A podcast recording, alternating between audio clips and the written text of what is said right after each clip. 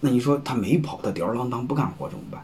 本来我把他当合伙人，他应该表现很优秀的，结果和普通员工没什么两样，怎么办？那你好，他有业绩要求的买卖啊。第一，我要求你不能走人再来干，但是再来干他不认真干怎么办？你再加一个业绩要求。你比如员工来说六十分及格，你对合伙人要求来说必须八十分及格，不然不够八十分，我有几个要求：第一，不给你分红，交钱也不给你分红，是不是可以内部约定？还有一个，如果连续两年你考核不够八十分，我把股份按原价收回来。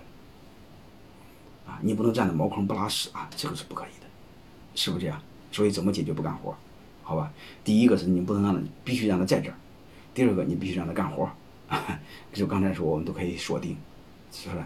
锁定一定年限，啊，那如果你感觉啊，你你给他打了个折，呃，这个这个这个过一定年限，给你做的贡献够了，你比如像国有企业、事业单位分房子似的，哎，工作十年，基本上可以单位差不多，成这房子是你的了，你爱不买，不买就你的了。其实股份和那一个道理，你你你感觉这七年之内表现又很好，给你干的差不多了，这股份哎哎哎，股份这个这个这个按市场价，你爱买不买就是你的了，反正我也不锁定你了，你可以走人了。还这还有一个，其其实就说白了就是，他年龄也差不多了，也也也不能干了。你再锁定他也是也受不了了嘛，好吧？这这都是可以解决。第一个不干活怎么办？锁定业绩。另外还有一个，刚才刚才我再说一个，就是这个，如果你新招了一个人，空降了一个高管，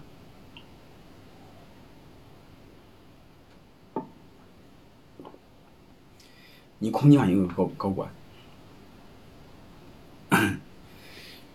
如果他比较强势怎么办？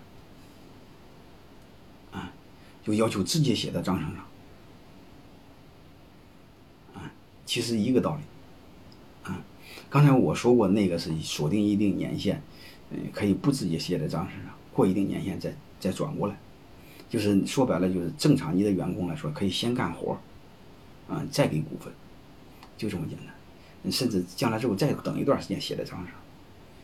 如果你招聘一个人比较强势，新老人他认可你好说，你新招了一个人，你新看好了一个人空降兵，你会发现他毛病特多嘛？你北上广那帮高管，看我们二线城市哪一个都像农民，你说怎么办？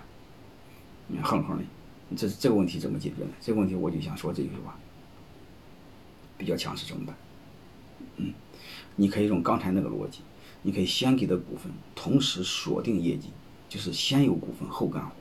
刚才那个是先干活后有股份，好吧，都是可以理解，你就知道这个道理就行了。就是我可以给你十个点，必须我锁定你十年，而且每年考好不能低于八十分。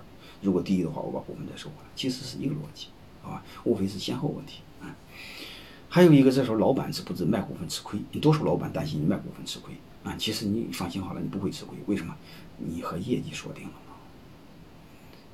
啊，你比如让他每年给你干八十分，嗯，底下的煤气的他们是只能平均七十分，哎，到时候你会发现卖了股份都已经干到八十分，你会发现你公司多增加多少？你比如你给他十点十个点的股份，结果你公司比平常来说增加了百分之二十，是的，回事吧？所以你会发现你你还是不吃亏嘛，啊？